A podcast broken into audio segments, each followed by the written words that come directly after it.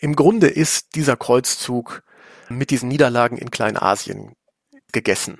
Also was dann noch im Heiligen Land ankommt, das ist eine Rumpftruppe, die tatsächlich militärisch nur noch nicht unbedingt ähm, große Bedeutung gehabt hat. Dennoch können die Kreuzfahrer, die jetzt da unten sind, natürlich nicht einfach sagen, ja gut, es ist militärisch doof gelaufen, fahren wir nach Hause. Die haben ja Eide geleistet. Und diese Eide gilt es selbstverständlich zu erfüllen. Thank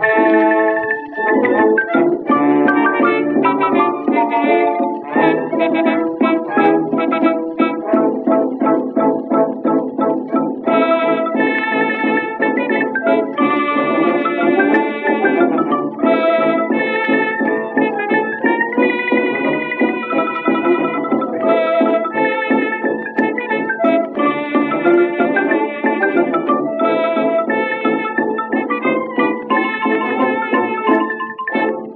Dieser Folge von Geschichte Europas setzen Herr Dr. Berner und ich die Besprechung der mittelalterlichen Kreuzzüge fort.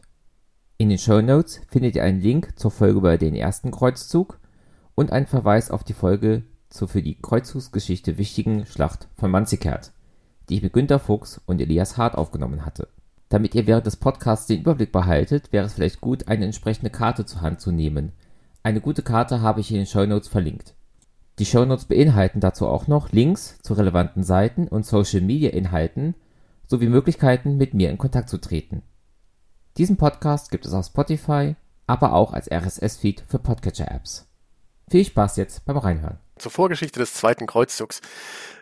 Da muss man ein bisschen ausholen, denn ähm, die Kreuzfahrerherrschaft Edessa hat nicht jeder sofort auf dem Schirm. Das ist vollkommen nachvollziehbar, weil ähm, so auf den ersten Blick Edessa, ja, wo liegt denn das überhaupt und was ist das und was haben die Kreuzfahrer damit zu tun?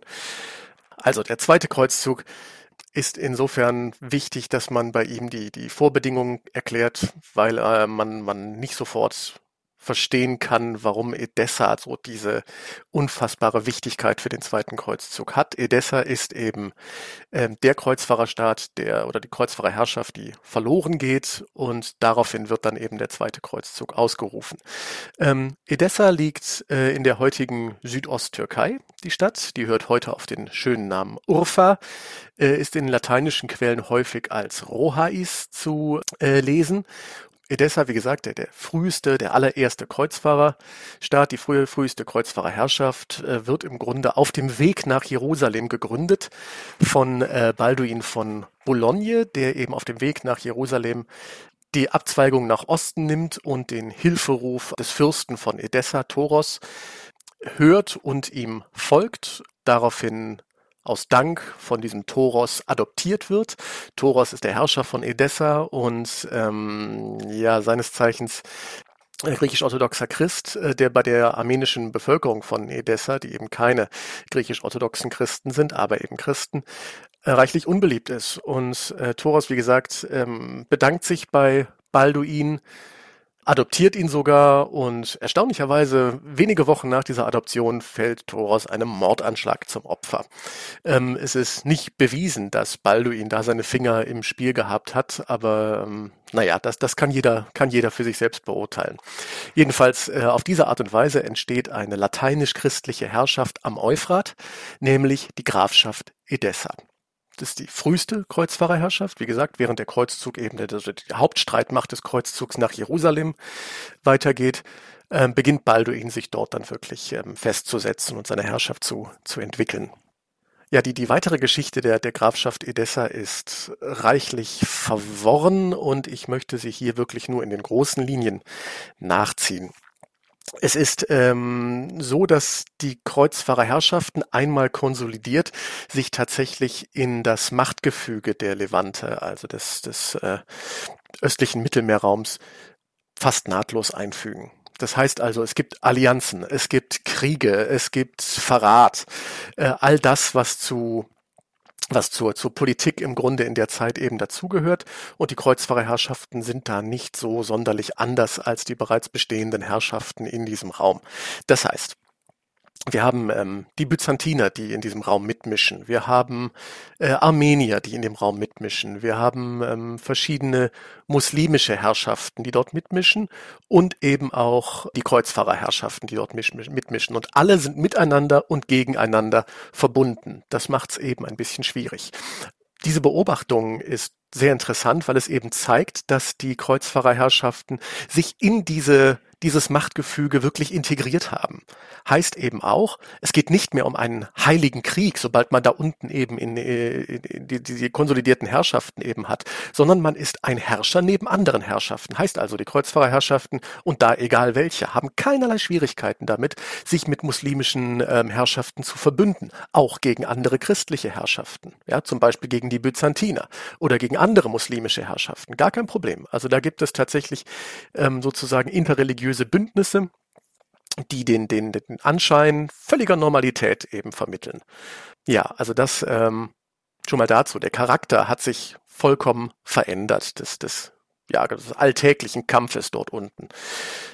Die äh, Grafschaft Edessa ist eng verbunden mit dem Königreich Jerusalem, dadurch, dass Balduin von Bologne der Bruder Gottfried von Bouillons war.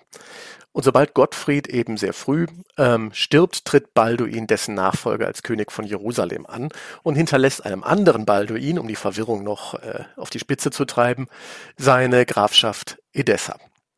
Das ist jetzt Balduin von Burg, in irgendeiner Form verwandt mit Balduin, ähm, sei es ein Neffe, sei es was anderes, ist auch nicht weiter wichtig. In jedem Fall erbt dieser Balduin die Grafschaft Edessa und ähm, tritt seinerseits eben in ein Bündnis mit Antiochia ein, dem Kreuz, der Kreuzfahrerherrschaft Antiochia, dem Fürstentum Antiochia, was normannisch dom dominiert war und was sich schon seit jeher mit den Byzantinern ähm, ja, ähm, über Kreuz liegt, sagen wir es mal so. Da gibt es ständig Gefechte, ständig Kriege. Und das führt zu einer Schwächung äh, Antiochias, weil ähm, dieses Kreuzfahrer, diese, diese Kreuzfahrerherrschaft eben eigentlich über seine Verhältnisse lebt. Ja, wie gesagt, Edessa unterstützt und ähm, nach einiger Zeit ist es dann eben so, dass äh, auch ähm, diverse muslimische Nachbarn eben mehr oder weniger wittern, dass ähm, die Kreuzfahrerherrschaften Antiochia und Edessa da ähm, ihre Kräfte überspannt haben. Es beginnt eine, eine Serie von, von unglücklichen militärischen Entscheidungen für die Grafschaft äh, Edessa. Und im Rahmen dieser, dieser unglücklichen militärischen Entscheidungen geraten die ähm, Grafen und die, die wichtigsten Leute der Grafschaft. Das, man muss sich das ja vorstellen als eine verschwindend geringe äh, lateinische ritterliche und adelige Oberschicht, die über eine, eine, eine riesige Mehrheit von, von größtenteils armenischen Christen, aber eben auch anderen Menschen äh, herrscht. Die wichtigsten Krieger, diese Kriegerelite gerät zunehmend in Gefangenschaft, wird getötet und so weiter, wird immer weiter ausgedünnt. Und es kommt verhältnismäßig wenig aus dem lateinischen Westen nach. Und das führt dann eben dazu, dass äh, letzten Endes die äh, Kreuzfahrerherrschaft Edessa im Jahr 1144 von Imadadin Sengi, dem Atabek, also dem Prinzenerzieher von, von Mosul, erobert wird. Äh, ein fürchterliches Massaker angerichtet wird, wobei man bei diesen Massakerschilderungen immer so ein bisschen aufpassen muss, weil da gerne in der, besonders in der, in der lateinischen Chronistik, immer ganz gerne ähm, heilsgeschichtliche Bilder verwendet werden. Ja, also wenn die Kinder abgeschlachtet werden wie Opferlämmer, dann ist es klar, welches Bild evoziert werden soll. Und dann ist eben schon die Frage, was steckt da wirklich hinter? Ist also schwierig. Ich will das hier nicht relativieren. Das ist bei der Eroberung Jerusalems im Grunde genau das Gleiche. Ähm, ich will das nicht relativieren. Ich will das auf jeden Fall nur bemerken, dass es hier eben heilsgeschichtliche Bilder sind, die, die evoziert werden, um eben dann bei den Lateinern im Westen den Impuls zu wecken, aufzubrechen und zu helfen. Im Jahr 1144, wie gesagt, ähm, geht Edessa das erste Mal verloren. Ähm, es gelingt eine, eine Rückeroberung, aber das ist nicht von Dauer, zumal eben die Zerstörungen, die Sengi angerichtet hat, äh, reichlich umfassend gewesen sein müssen. Heißt also, es hat sich im Großen und Ganzen nicht, nicht auch für niemanden mehr gelohnt, äh, Edessa tatsächlich dann nochmal als Herrschaft zu, zu errichten. Die ähm, vormaligen äh, lateinisch-christlichen Machthaber Edessas ziehen sich über den Euphrat zurück nach Westen, vor allen Dingen um die Festung Turbessel. Und äh, im Jahr 1146 ist es dann soweit, dann geht Edessa tatsächlich den lateinischen Christen verloren. Die Witwe des, des Grafen von Edessa will den Rest der, der Grafschaft, den sie noch so mit Ach und Krach hält, äh, an den byzantinischen Kaiser verkaufen. Äh, das tut sie auch, aber das bringt alles nichts. Innerhalb kürzester Zeit gehen auch diese Besitzungen dann äh, an Imadadin Sengi verloren. Und dieser Verlust löst dann tatsächlich im Westen großes Entsetzen aus und führt dann zum Aufruf zum zweiten Kreuzzug. Soweit die Vorgeschichte. Ja, dann finde ich, könnte man direkt weitermachen mit dem tatsächlichen Aufruf zum Kreuzzug und wie er dann verlaufen ist. Ja, gerne. Wie gesagt, der Verlust Edessas führt zu ja, Wehklagen, Entsetzen im Westen, in der lateinischen Christenheit. Wie kann es sein, dass so etwas passiert ist? Der amtierende Papst, Eugen III., äh, formuliert dann einen Aufruf eben zum Kreuzzug. Ähm, das ist, die, die Bulle Quantum Predecessores. Und es geht eben darum, die ähm, lateinischen Christen im Grunde bei, bei ihrer Ehre zu packen. Ja, also wie, wie im Grunde eure, eure Vorgänger beim ersten Kreuzzug ähm, die Christenheit verteidigt haben, das heilige Land gerettet haben, errettet haben. So sollt ihr euch jetzt auch auf den Weg machen. Das ist äh, im Grunde der, der Aufruf, der sich in allererster Linie an die Franzosen und an den französischen König richtet. Äh, das ist Ludwig VII. Ähm, dort zunächst einmal ähm, offenbar gar nicht unbedingt auf, auf, auf offene Ohren stößt. Eugen muss diese Bulle ein zweites Mal formulieren, veröffentlichen, dann allerdings äh, wohl in Absprache mit Ludwig, der dann auch das Kreuz nimmt, gemeinsam mit vielen anderen Großen seines Reichs ähm, die Kreuzzugsbulle beziehungsweise der Kreuzzugsaufruf wird dann eben äh, ja praktisch europaweit vertrieben ähm, durch eine relativ ausgefuchste Predigtkampagne, äh, an dessen Spitze dann der berühmte Abt von äh, Clairvaux steht, nämlich Bernhard von Clairvaux, seines Zeichens ein burgundischer Adeliger, der äh, ins Kloster Citeaux eingetreten ist, die Keimzelle der Zisterzienser sozusagen. Ja, also der, das sind äh, um in der Mitte des, des 12. Jahrhunderts so der, der wichtigste Mönchsorden dieser Zeit, in Citeaux eingetreten, dort ausgebildet, Abt von Clairvaux, Clairvaux geworden, einer der Primarabteien des Ordens, also der, der wichtigsten, äh, vier wichtigsten Abteien. Und der geht dann eben praktisch in die Welt hinaus, verlässt sein Kloster, geht in die Welt und predigt das Kreuz.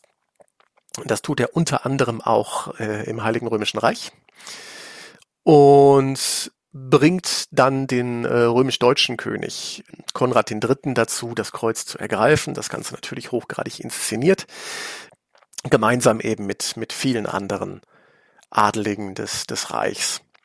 Das sind so die Kernbereiche des, äh, der, der großen Kreuzzugspredigt, aber wir wissen eben auch, dass äh, Südfrankreich genauso eben ähm, betroffen war von, von der Kreuzzugspredigt, dass äh, Italien in Teilen betroffen war und alle diese Regionen äußern sich, auch England, alle diese Regionen äußern sich tatsächlich positiv. Ähm, es ist von einer großen Resonanz auszugehen, die die Kreuzzugspredigt eben ähm, erfahren hat. Und dann dauert es eine ganze Weile, bis man sich vorbereitet hat. Äh, aber so fürchterlich lange geht's dann doch nicht. Wenn wir jetzt dem ähm, Hauptarm der, des, des Kreuzzugs folgen, geht es dann auch alsbald los. Da sind wir dann so in den Jahren 1147, 1148, in denen geht es los. Man macht sich auf den Marsch ähm, ins Heilige Land in zwei großen getrennten Heeren, einmal das römisch-deutsche, einmal das äh, französische Heer. Die ähm, Deutschen sind auch eben, weil sie geografisch so ein bisschen ne, weiter im Osten liegen, so ein bisschen schneller äh, auf dem Weg nach Konstantinopel und die Franzosen folgen dann. Interessant ist jetzt, dass dieser Kreuzzug anders als der erste Kreuzzug eben ähm, nicht ausschließlich nach Jerusalem zielt, sondern tatsächlich in der Propaganda der, der äh, Kreuzzugspredigt als ein, ein, ein Krieg geführt wird, der eine, also eine, eine, eine quasi globale Verteidigung der Christenheit durch Expansion ähm, eben ähm, zum, zum Ziel erklärt. Das heißt, an allen Grenzen der Christenheit wird eben jene kriegerisch verteidigt und ich, ich glaube, in der, in der Rhetorik des frühen 20. und späten 19. Jahrhunderts wäre das eine Vorwärtsverteidigung. Man greift also im Grunde die nichtchristlichen Anrainer an. Ähm, und das Ganze eben auf einer europäischen Ebene. Mit anderen Worten, es gibt einen Kreuzzugsteil, der die äh, heidnischen Elbslawen bekämpft und es gibt einen weiteren Teil, der auf der iberischen Halbinsel im Zuge der Reconquista tätig ist. Das heißt, Iberien, Elbslawen und Heilige, das Heilige Land sind im Grunde die drei Zielregionen dieses zweiten Kreuzzugs. Zurück zum Hauptzug. Konrad gelingt es durch recht geschickte Diplomatie, eine Versorgung seines Heeres auf dem Weg nach Konstantinopel halbwegs sicherzustellen.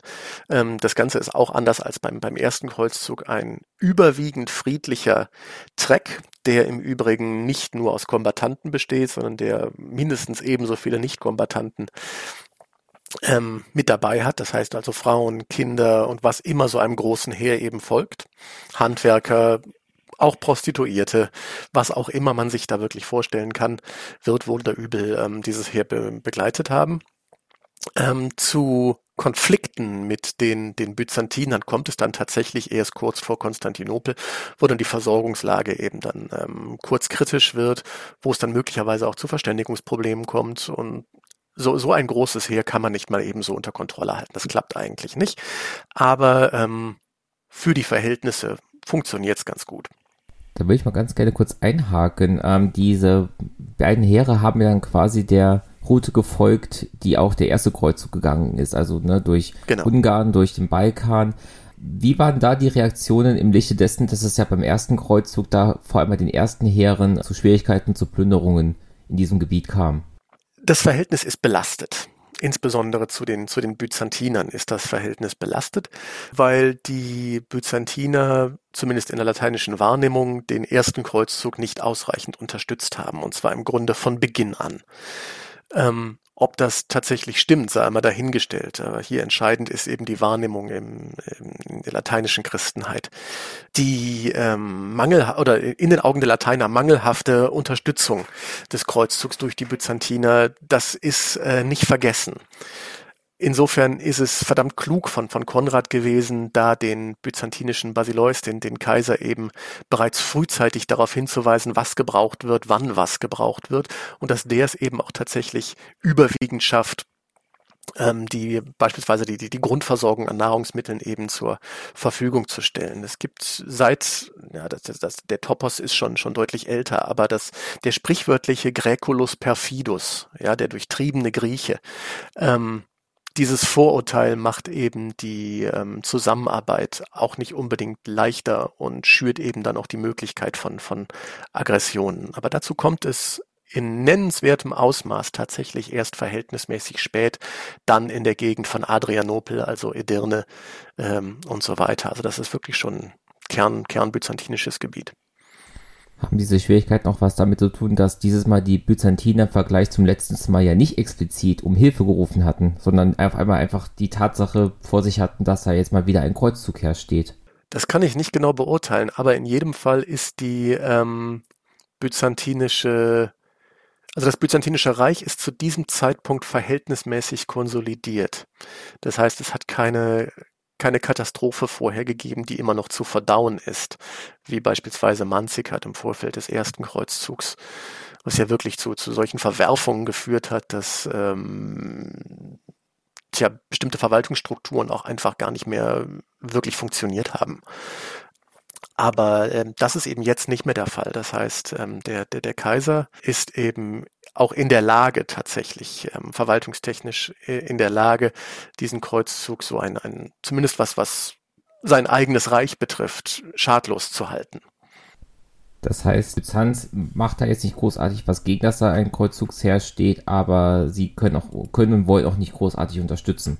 Ja, das, das ist auch ganz interessant. Das wird den Byzantinern hinterher natürlich wiederum zum, zum Vorwurf gemacht, dass, dass sie nicht ausreichend Unterstützung geliefert haben. Ja, das, das ist, also die, die, die Wahrnehmung stimmt schon. Die, die Byzantiner halten sich zurück.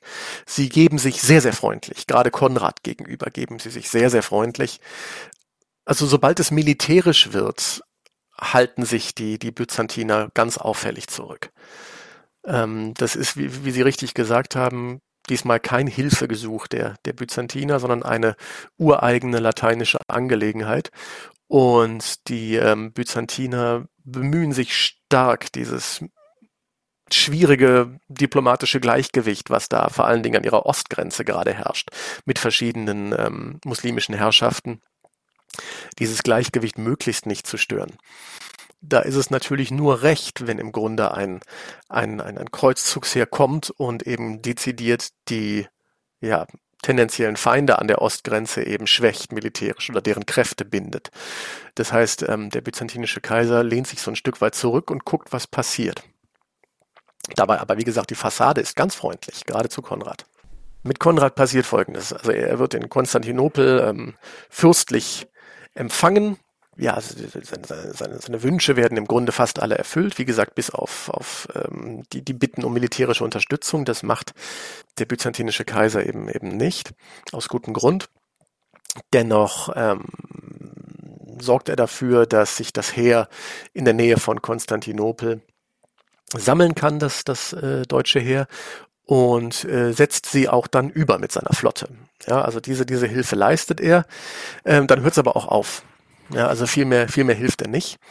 Und äh, Konrad teilt dann sein Heer und ähm, sorgt eben dafür, dass äh, äh, ein, ein, ein Teil eben eine südliche Route wählt und der andere Teil eben die ähm, Route durch Anatolien wählt. Äh, er kommt allerdings nicht sonderlich weit. Tatsächlich bei, bei Dorileum, also in der Nähe von Dorileum, wird eben ein Teil seines Heers von den Seldschuken gestellt und geschlagen. Das ist genau der Ort, wo die, äh, das Heer des ersten Kreuzzug noch, Kreuzzugs noch so einen triumphalen Sieg gegen die Seldschuken eingefahren hat. Äh, hier läuft es eben anders, das Kriegsglück äh, läuft anders und ähm, der größte Teil des römisch-deutschen Heers äh, wird vernichtet. Ähm, wenige Zeit später passiert das mit dem südlichen Heer ebenfalls, sodass äh, Konrad gezwungen ist, nach Konstantinopel zurückzukehren. Denn ähm, mit dem Rumpf her bringt das alles nichts. Er fährt also zurück und wartet auf Ludwig, der dann auch irgendwann kommt, ähm, der ebenfalls dann von vom, vom byzantinischen Kaiser übergesetzt wird und dann versuchen dies und die kommen auch nicht auf dem Landweg durch Anatolien durch, werden ebenfalls geschlagen ähm, Konrad erkrankt zwischendurch noch, muss nach Konstantinopel zurück und wird dann schließlich dann äh, auf, auf ein Schiff gesetzt oder setzt sich auf ein Schiff und fährt dann tatsächlich nach äh, Akkon und von dort dann nach, nach Jerusalem. Ähm, das französische Heer ebenfalls, der, die, die Könige zu, zu Schiff, die Reste des Heeres äh, an der Küste entlang. Immer besorgt, dass sie nicht doch erneut wieder angegriffen werden, um dann wirklich völlige jegliche Kampfkraft einzubüßen. Aber so gelangt man eben mit, mit mehr oder weniger einem, einem Rumpf her ins Heilige Land. Ja, dann ist man da und man stellt recht bald fest, dass man mit dem, was man jetzt noch hat, äh, einen Angriff auf Edessa im Grunde vergessen kann. Also das ursprüngliche Ziel, Edessa zurückzuerobern für die Christenheit, die Kreuzfreiherrschaft Edessa wiederherzustellen, ist vollkommen außer Reichweite. Das klingt jetzt aber so, als ob mit zwei verlorenen Schlachten dieses ganze Unternehmen eigentlich schon ja fast am Ende ist. Das ist ja ein Riesenunterschied zum ersten Kreuzzug, die sich ja dann wirklich dann doch da stärker durchgeschlagen haben. Oder täuscht da mein Eindruck? Nö, der Eindruck täuscht gar nicht. Ähm, Im Grunde ist dieser Kreuzzug mit diesen Niederlagen in Kleinasien gegessen. Also was dann noch im Heiligen Land ankommt, das ist eine Rumpftruppe, die tatsächlich militärisch nur noch nicht unbedingt ähm, große Bedeutung gehabt hat. Dennoch können die Kreuzfahrer, die jetzt da unten sind, natürlich nicht einfach sagen, ja gut, es ist militärisch doof gelaufen, fahren wir nach Hause. Die haben ja Eide geleistet. Und diese Eide gilt es selbstverständlich zu erfüllen. Ansonsten macht man sich unmöglich. Nicht nur vor der Kirche, auch äh, in der Heimat eben vor den Standesgenossen. Ja. Und was dann passiert ist, okay, Edessa können wir vergessen, abgesehen davon lohnt sich das auch gar nicht mehr, weil das so zerstört ist. Also pff, wir müssen uns was anderes suchen. Naja, dann ist man eben, dann hat man eben eine sehr, sehr interessante Konstellation, dass eben die ähm, lateinischen Christen, die in der Levante eben jetzt schon eine Generation leben, die Kreuzfahrer und die beiden Könige und auch noch andere Machtfaktoren, beispielsweise die, die Meister der Ritterorden, die mittlerweile dort unten entstanden sind, zusammenrufen äh, zu einem Konzil nach Akkon und man gemeinsam beraten möchte, was denn jetzt zu tun ist. Ja, also auch wenn kein großes Kreuzzugsheer da ist, ist das ja trotzdem eine, eine Verstärkung der, der christlichen Kräfte und die will genutzt werden, solange sie da ist. Und dann überlegt man, es ergibt sich die interessante Konstellation, dass die hinzugekommenen, also die Kreuzfahrer, gemeinsam mit Konrad und, und, und Ludwig, dass äh, diese Kreuzfahrer überhaupt gar kein Verständnis für die Situation der Christen im Heiligen Land haben. Die haben ihre Stereotype. Die haben den bösen äh, den, den bösen Muslim, der eben ähm, getötet gehört, ähm, der, ähm, der, dessen Herrschaft beseitigt werden muss im Heiligen Land und in den Anrainerstaaten. Und das sehen die lateinischen Herrschaften, beziehungsweise die Vertreter der lateinischen Herrschaften und auch der Ritterorden vor Ort, äh, die sehen das anders. Denn wie ich eingangs gesagt habe, die sind mittlerweile integriert in diese, äh, in diese politische Landschaft dort unten gegen den Rat der Ritterorden, gegen den Rat selbst des Kreuzfahrerkönigreichs Jerusalem, können Ludwig und Konrad durchsetzen, dass man mit dem Heer, was man jetzt hier hat, mit dem gemeinsamen Heer, äh, gegen Damaskus zieht. Damaskus ist eine, also die Hauptstadt einer, einer großen, eines großen muslimischen, eines machtvollen muslimischen Fürstentums. Insofern kann man das erstmal nachvollziehen. Okay, es geht gegen die Muslime. Aber auf den zweiten Blick ist es eben dann doch äh, ein, ein, eine beinahe wahnwitzige Entscheidung, Damaskus anzugreifen, denn Damaskus ist ein politischer und militärischer Verbündeter des Kreuzfahrerkönigreichs Jerusalem. Und zwar ein Verbündeter gegen den immer mächtiger werdenden Sengi und dessen Sohn Nuradin. Nuradin beherrscht beziehungsweise die, die, die, die Sengi-Familie, die Dynastie der Sengiden beherrscht mittlerweile Mosul und Aleppo. Und das sind die beiden wichtigsten syrischen Städte. Gemeinsam mit Damaskus ist das so die, die, die Trias der, der wichtigen Städte. Äh, und anstatt eben die geballte militärische Kraft der Kreuzfahrerherrschaften plus gegebenenfalls ein paar muslimischer Verbündeter, möglicherweise sogar Damaskus selbst, gegen Mosul oder gegen Aleppo oder gegen irgendwen anders zu richten, entscheidet man sich eben ausgerechnet dazu, einen Verbündeten des Königreichs Jerusalem ähm, anzugreifen. Und diese Belagerung ist eine Farce. Die wird nach wenigen Tagen wird die bereits abgebrochen, nachdem dann auch die ähm, Führer dieses Heers mitbekommen haben, dass Nureddin mit einem Heer sich nähert, um Damaskus eben zu, zu entsetzen. Man hat im Grunde nichts erreicht. Ähm, viele Adelige sterben da unten noch, zum Beispiel der, der Sohn Graf Adolfs von, von Berg stirbt vor Damaskus. Man zieht sich zurück und die Kreuzfahrer ja, treten überwiegend den, den Heimweg an und machen sich so auf diese Art und Weise zum Gespött der Zeit. Ähm, das Presseecho ist verheerend. Wenn man einen Blick in die ähm, Chronistik wirft, auch in die lokale deutsche Chronistik. Da ist zum beispielsweise die, die Kölner Königschronik äh, interessant, die sagt dann, ähm, das Heer ist aufgebrochen und war so, so groß wie das Heer des Königs Kyros, des antiken Königs äh, Kyros. Und was hat es erreicht? Nichts, was hier in einer Königschronik wert ist, aufgeschrieben zu werden. Also das ist wirklich ein verheerendes Urteil, nichts erreicht, vollkommen versagt, obwohl beste Voraussetzungen bestanden haben. Und tatsächlich, wenn man dann eben auch mal den, den, den mehr oder weniger objektiven Blick auf diesen Kreuzzug im Heiligen Land richtet, man hat tatsächlich tatsächlich nicht nur nichts erreicht, sondern man hat die Dinge für die Herrschaften vor Ort auch eben zum Schlechteren äh, beeinflusst, weil man eben einen Verbündeten ähm, Jerusalems in die Arme des erklärten Erzfeinds äh, Nureddin Sengi äh, getrieben hat. Damaskus ist kurz darauf dann auch in die, ähm, in die Hände Nureddins gefallen und damit war Syrien tatsächlich politisch geeint. Und ein geeintes politisches Syrien unter einer starken muslimischen Herrschaft ist genau das, was die lateinischen Herrschaften in der Levante nicht gebrauchen können. Und das tritt dadurch eben ein. Das heißt also, Edessa nicht wiederhergestellt, Jerusalem geschwächt, die anderen Kreuzfahrerstaaten in eine strategisch schlechte Lage gebracht. Dafür waren aber diese beiden Seitenarme, die Sie eben erwähnt haben, dann doch deutlich erfolgreicher. Fangen wir am besten nochmal mit den, mit den Wänden an da hat es ja ganz gut geklappt. Dazu muss man zunächst sagen, ähm, wie eingangs erwähnt, ähm, eine christliche Expansionsbewegung sozusagen an allen Ecken und Enden, an allen Grenzen. Bernhard von Clairvaux hat auch den Kreuzzug gegen die Wenden gepredigt. Nicht nur er alleine, ebenfalls noch äh, andere Multiplikatoren. Was in diesem Bezug ganz interessant ist, ist, dass äh, in der Kreuzzugspredigt, und da hat er, hat er wirklich viele Apologeten gefunden, die das versucht haben wegzuerklären. Im Grunde formuliert er dort das Tod- oder Taufe-Prinzip. Ja, also der Kampf gegen die Wenden, also gegen die, die Elbslawen, Obodriten und andere Stämme, sei so lange zu führen, bis die Heiden entweder den christlichen Glauben übernommen haben oder bis dieses Land von den Heiden ja mehr oder weniger gereinigt worden ist. Und was damit gemeint ist, ist verhältnismäßig klar. Also das läuft recht klar auf Tod oder Taufe hinaus.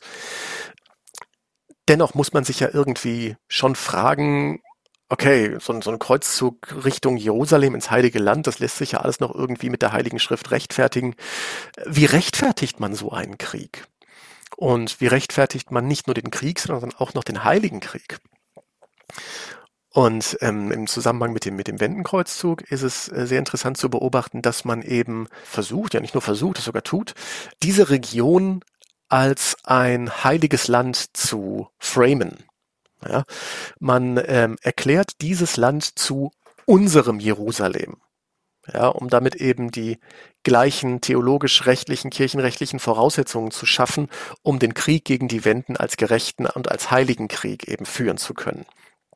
Und so eben dann auch die entsprechenden äh, geistlichen Belohnungen rechtfertigen zu können, die mit der Teilnahme an diesem Kreuzzug ähm, ja verbunden waren. Das heißt, das Land der, der Wenden wird zu dem Jerusalem der Christen ähm, erklärt in der, in der Kreuzzugspropaganda, die dort westlich davon überwiegend leben. Und so ähm, wird dieser Krieg dann letzten Endes gerechtfertigt. Ähm, es ist ganz spannend, dass der, der deutsche Orden das dann ja im Grunde später dann fortsetzen wird äh, im 13. Jahrhundert, wenn eben Preußen als äh, Land der Gottesmutter Maria eben geframed wird. Ja, Im Grunde aus genau den gleichen Gründen. Es gibt vor allen Dingen zwei große Fürsten, die den Wendenkreuzzug anführen, die ihm ihren Stempel aufdrücken. Und das ist äh, einerseits der junge Herzog von Sachsen, Heinrich. Der ist einer der, der Welfen, also dieses wirklich sehr, sehr wichtigen uralten deutschen Adelsgeschlechts, das immer auch unter die, die königsfähigen Geschlechter gezählt wurde. Und zum anderen Albrecht der Bär, der Markgraf von Brandenburg. Die beiden sind die, die treibenden Kräfte. Ähm, interessant ist hier auch zu sehen, warum also jenseits der, der, räumlichen Nähe ihrer, ihrer Herrschaften zu diesem östlichen Kreuzzugsgebiet, ähm, warum machen die das? Warum fahren die nicht mit Konrad? Und das ist auch immer eine Frage der, der politischen Nähe. Ähm, Konrad III. ist ein, ein Staufer. Und Staufer und Welfen haben zu der Zeit nicht unbedingt ein gutes Verhältnis zueinander. Und so ist ähm, Heinrich sehr, sehr dankbar dafür, dass er eben die Gelegenheit hat, sich gleichermaßen wie Konrad auf einem Kreuzzug auszuzeichnen, ohne sich ihm dafür anschließen zu müssen. Denn das ist ja auch immer so also ein ostentatives Anerkennen der, der Führung, Anerkennen der, der Macht. Und Heinrich umgeht das eben, indem er sich ähm, mit dem Kreuzzug ähm, gegen die Wenden eben befasst.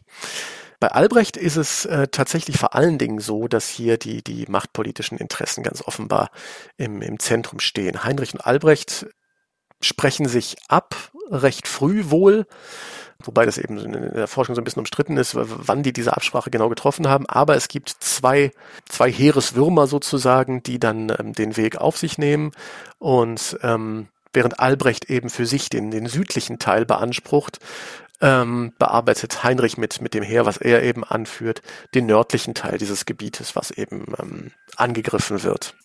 Vorher sollte man auch noch wissen, dass das Verhältnis zwischen Heiden und Christen an dieser Grenze eigentlich so außergewöhnlich oder auch außergewöhnlich schlecht nicht unbedingt war. Es gibt einfach so die, die, diese, diese, diese normative Kraft des Faktischen, wie, wie es das so häufig gibt. Heißt also, die Heiden oder heidnischen und christlichen Herrschaften in dieser Gegend, die kennen einander und es gibt selbstverständlich Bündnisse. Ja, ganz klar. Ähm, und so ist es eben auch ähm, in Bezug auf, auf verschiedene heidnische Stämme, die dann beispielsweise mit mit den, den, den äh, Herrschaften um Lübeck herum verbündet sind. Und äh, das ist dann natürlich schwierig, wenn dann jetzt plötzlich da dieses Kreuzzugs herkommt und einfach alles plattwalzt, was da an äh, fein austarierter politischer, also fein austariertem politischen Gleichgewicht eben mittlerweile gewachsen ist, entstanden ist. Natürlich kommt es immer wieder mal zu, zu Zwischenfällen, Federhandlungen, kleinen Kriegen und so weiter. Ähm, aber ich wüsste nicht, dass das in irgendeiner Form schlimmer gewesen wäre als an anderen ähm, Grenzen des Reichs oder auch im Reich selbst. Ähm, also tatsächlich spielt das Heidentum für die dort herrschenden regionalen christlichen Herrschaften kaum eine Rolle. Das ist ja ähnlich wie was Sie eben von der Levante unten erzählt haben. Also genau. dass die äh, die Tatsache, ob jemand jetzt unbedingt christlich oder muslimisch ist, gar nicht so wichtig war, wenn da andere politisch-strategische ähm, ja, Bedenken das überwogen haben. Also dieses ganze, diese Idee vom Kreuzzug mit dem Religionen gegeneinander kämpfen, äh, scheint da ja fast gar nicht reinzupassen.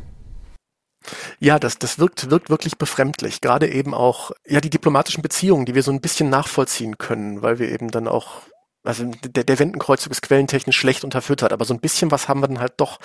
Äh, beispielsweise Niklot, ein äh, Oberdritenfürst der Zeit, äh, hat einen ähm, christlichen Bundesgenossen, äh, einen Grafen, mit dem er eben auch über diesen Kreuzzug kommuniziert. Das Ganze ist dann wirklich, also man gewinnt manchmal den Eindruck, das ist jetzt vielleicht ein bisschen pathetisch formuliert, man, man sehe mir das nach, dass da auch wirklich Freundschaften zerbrechen, wegen dieses Kreuzzugs, den andere führen, die dann eben wirklich dieses, dieses regionale System stören. Äh, Niklot unterhält sich dann eben mit diesem Grafen ähm, ganz, ganz offenbar und äh, erinnert ihn daran, dass ein Freundschafts-, also wirklich ein Freundschaftsvertrag, ja, ein Freundschaftsbündnis besteht und äh, der Graf kann aber nur sagen, es tut mir leid, mir sind die Hände gebunden, die kommen so oder so. Und wenn ich mich in ihnen, ihnen nicht anschließe, in irgendeiner Art und Weise, stehe ich ganz, ganz bescheiden da. Äh, und daran zerbricht dann eben dieses, ähm, dieses Bündnis, aber das ändert nichts daran, dass Niklot seinem ehemaligen Freund, diplomatischen Freund eben dann noch verspricht, ähm, also es wird Krieg geben hier, das steht völlig außer Frage, ich muss mich in irgendeiner Form auf diesen Kreuzzug vorbereiten, aber wenn ich dein Territorium angreife, werde ich dir auf jeden Fall vorher Bescheid sagen, dass du deine Maßnahmen treffen kannst. Ne, also das ist so der, der diplomatische Ton, der da herrscht. Das heißt, es kann kein völlig chaotisches ähm, System gewesen sein mit, mit schrecklichen Heiden, die die Christen ähm, verfolgen, ja, wie es eben dann die, die Kreuzungspropaganda gerne mal darstellt.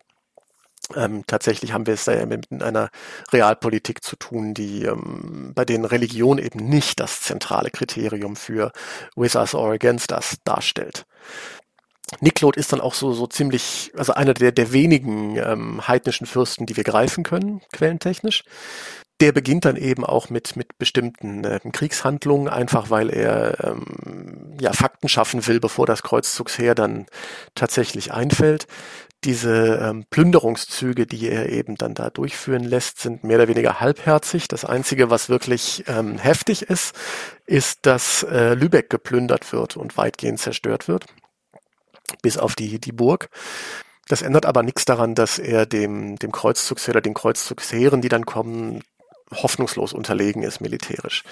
Man merkt aber auch, dass die Kreuzfahrer, die dann eben ähm, in das Territorium der, der Elbslawen vordringen, alles andere als wie die Axt im Walde vorgehen. Das sind überwiegend Belagerungen, die aber verhältnismäßig halbherzig, also zwar insofern energisch, als dass man keinen Zweifel daran lässt, wer diese Belagerung gewinnen wird, einfach weil man erdrückend überlegen ist. Äh, aber man macht nicht allzu viel kaputt. So, also man, man hat nicht, man gewinnt nicht den Eindruck, dass ähm, es hier darum geht, die, die Heiden zu zerstören, sondern man versucht die Substanz des, des Gebietes zu bewahren. Und der Hintergrund ist eben der, dass man sich dieses Territorium eben herrschaftstechnisch untertan machen möchte. Das ist völlig klar. Der nördliche Teil eben im Zusammenhang mit Heinrich dem Löwen, also dem, dem, dem Welfenherzog, und der südliche Teil eben ähm, für Albrecht den Bären. Und das Ganze ist relativ schnell durch. So, ähm, also der Widerstand der, der, der Heiden bricht und endet an, in, in sehr vielen Bereichen dann mit einer, ähm, ja, mit, mit einer Taufe, die dann natürlich, also das muss man sich keine Illusion machen, die in, in den wenigsten Fällen aus Überzeugung vollzogen worden sein dürfte, sondern das sind, das sind Scheintaufen. Einfach um auch den, ähm, das, das Kriegsziel sozusagen dann abzuhaken. Und ähm, der eigentliche Clou dahinter ist, dass man auf diese Weise eben ähm, untergegangene Bistümer, neue Bistümer schaffen kann oder neu schaffen kann und eine Kirchenstruktur in diesem Raum einführen kann. Das ist im Grunde neben der, der herrschaftlichen Neuaufteilung dieses Gebiets äh, eine der, der wichtigsten Folgen dieses Kreuzzugs. Hat sich denn damit dann auch trotzdem so eine längerfristige Christianisierung in diesem Gebiet durchgesetzt oder hatte die andere Ursachen? Naja, die, also in, in diesem Gebiet, Elbslawen und so weiter, ähm, das ist ja alles das heutige Mecklenburg so ungefähr. Hm? Also da hat sich dann ähm, tatsächlich aufgrund der dann recht fix aufgebauten Kirchenstruktur, hat sich dann tatsächlich das Christentum auch in recht kurzer Zeit durchgesetzt. Dann würde ich sagen, abschließend konzentrieren wir uns auf den zweiten Seitenarm und das war die Unterstützung der Reconquista, also der äh, ja, Wiedereroberung der Iberischen Halbinsel. Da ganz kurz eine Frage. Auch da ist man wahrscheinlich jetzt auf dem falschen Weg, wenn man denkt, in Iberien waren Muslime, in der Levante waren Muslime, die müssen irgendwie miteinander verbündet gewesen sein. ähm, ja, da ist man tatsächlich auf dem falschen Dampfer.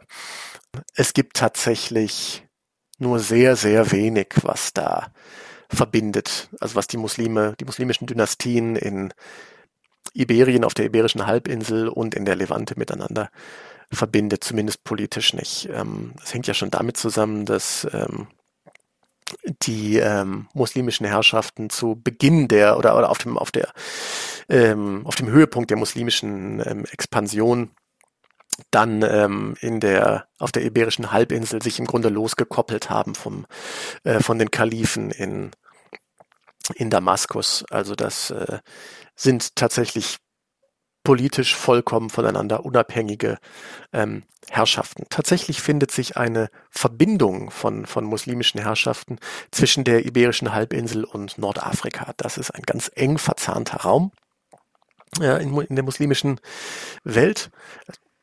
Und ähm, von dort kommen, also von Nordafrika kommen immer wieder, was heißt immer wieder, kommen mehrfach bestimmte Reformbewegungen dann in die ja, politische Konstellation Iberiens, die dann eben den Muslimen einen gewissen Push äh, verleihen, um eben die Reconquista wieder ein Stück zurückzudrängen. Reconquista ist natürlich auch so ein, so ein Begriff, der eigentlich mit, mit nicht eigentlich, der, der mit Vorsicht gebraucht werden sollte, denn ähm, die ähm, iberischen Herrschaften, die sich dort, also diese, dieser Begriff verstellt so ein bisschen den, den Blick auf die politischen Realitäten. Es äh, erweckt den, den Eindruck, dass dort die Christen eben eine Einheit gebildet hätten, die gemeinsam gekämpft hätten, um die Muslime zurückzudrängen. Das ist längst nicht der Fall. Es gibt eben verschiedene christliche Königreiche vor Ort, das Königreich Leon, das Königreich Kastilien, das später dann das, das junge Königreich Portugal und eben noch andere. Das sind Königreiche, die im Grunde wie in der Levante und auch wo, wo in anderen Orten, die eben auch untereinander eben ihre Händel haben und die ebenfalls mit muslimischen Herrschaften im Süden der Iberischen Halbinsel verbündet sind äh, und überhaupt gar kein Problem damit haben, mit muslimischen Herrschaften ein christliches Königreich gemeinsam anzugreifen, wenn es denn gerade politisch opp opportun ist. Ähm, also auch da ist schwierig, den, den Begriff Reconquista so fürchterlich, so, so stempelartig auf die Iberische Halbinsel drauf zu klatschen. Ähm, es gibt eben diese Zeiten, in denen man sich zusammentut gegen die Muslime. Und das ist manchmal eine Folge, manchmal eine Voraussetzung dafür, beziehungsweise davon, dass sich die Muslime ihrerseits eben ähm, in einer bestimmten Bewegung befunden haben, die eben ein gemeinsames politisches und militärisches Agieren äh, bedingen oder bedingt habt, äh, hat. Heißt, im, in der ersten Hälfte des 12. Jahrhunderts gelangt eine muslimische Reformbewegung aus Nordafrika nach, also auf die Iberische Halbinsel, die sogenannten Almoraviden. Das sind ähm, im Grunde zunächst einmal religiöse Eiferer, die eben äh, allein durch dieses Programm schon eben ankündigen, dass sie ähm, den, den Kampf gegen nicht-Muslime auf ihren Fahnen tragen. Und so ist es dann eben auch. Und diese Almoraviden ja, konsolidieren die muslimische Herrschaft äh, in der südlichen Hälfte der, der Iberischen Halbinsel und bringen die äh, christlichen Königreiche dort tatsächlich ins Schwitzen. Naja, aber das ist eben auch eine Folge von politischer Uneinigkeit, die eben einfach, das auf, auf christlicher Seite, die eben einfach den, den politischen Realitäten dort, dort entspricht. Es gibt immer wieder Thronstreitigkeiten, es gibt ähm, Streitigkeiten um Besitz zwischen den Christen, die dann eben auch ein gemeinsames Handeln gegen die Muslime, äh, was eigentlich notwendig gewesen wäre, erschweren. Insofern die christlichen Königreiche geraten ins Schwitzen und da kommt dieser Kreuzzugsaufruf eigentlich gerade recht.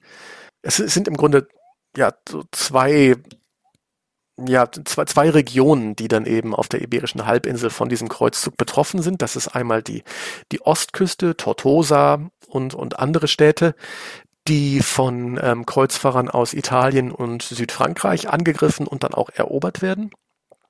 Und ähm, dann ist es eben das heutige Portugal vor allen Dingen, das von, von ähm, Kreuzfahrerkräften profitiert, also im Westen der, der Iberischen Halbinsel.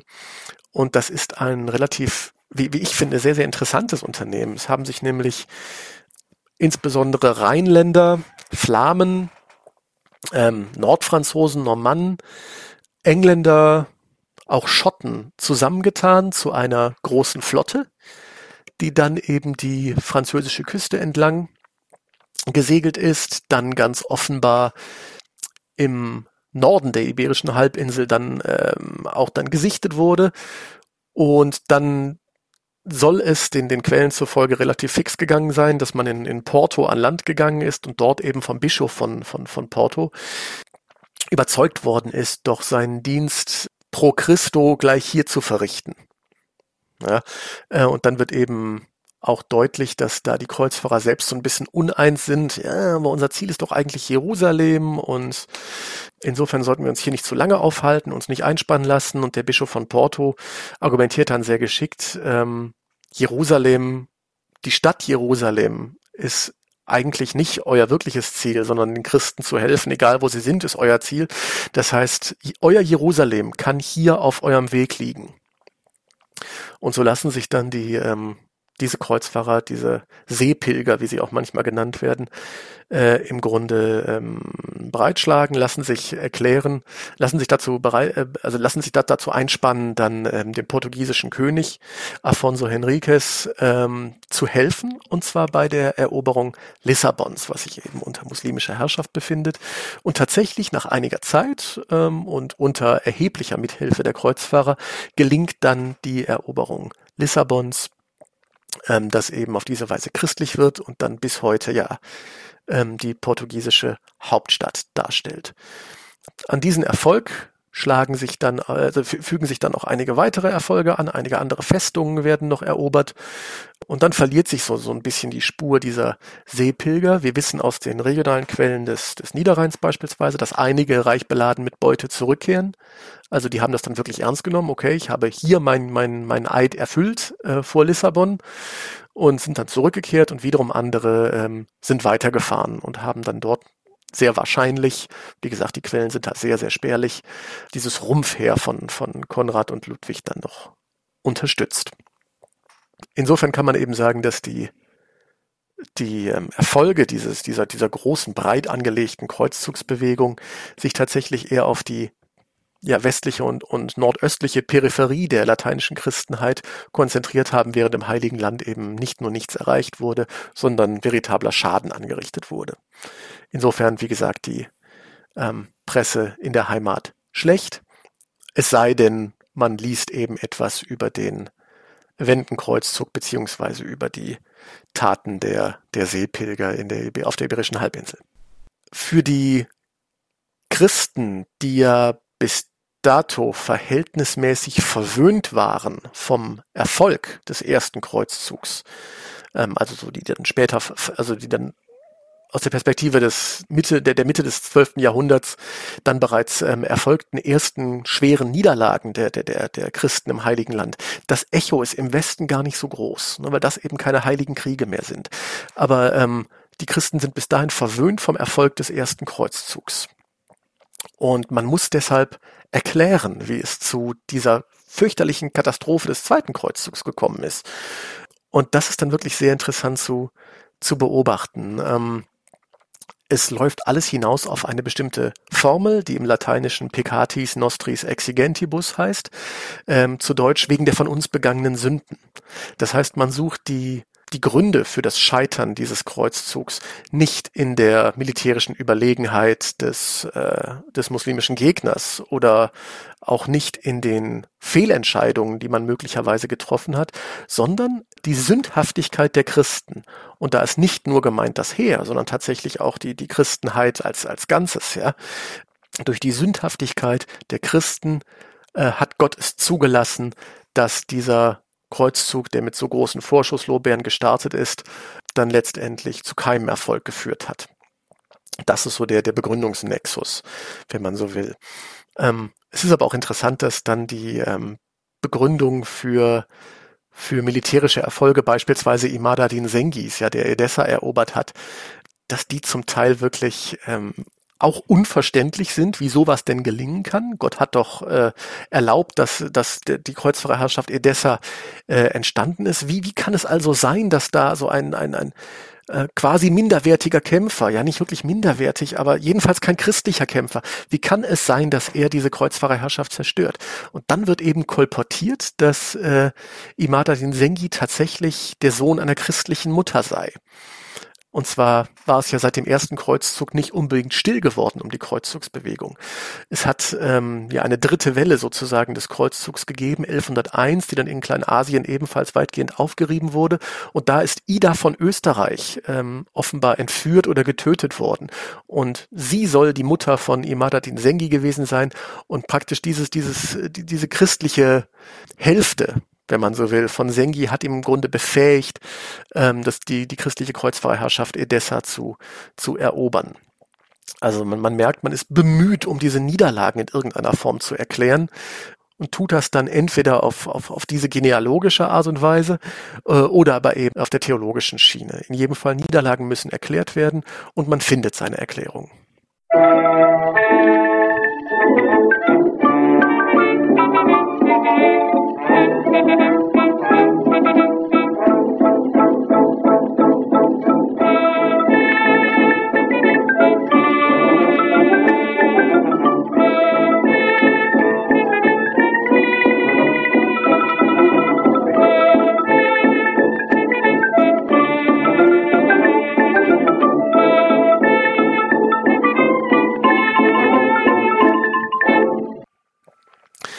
Ja, jetzt muss ich hier einmal kurz eine Pause machen, weil der Schrott hier gerade vorbeifährt und das geht mir fürchterlich auf den Keks.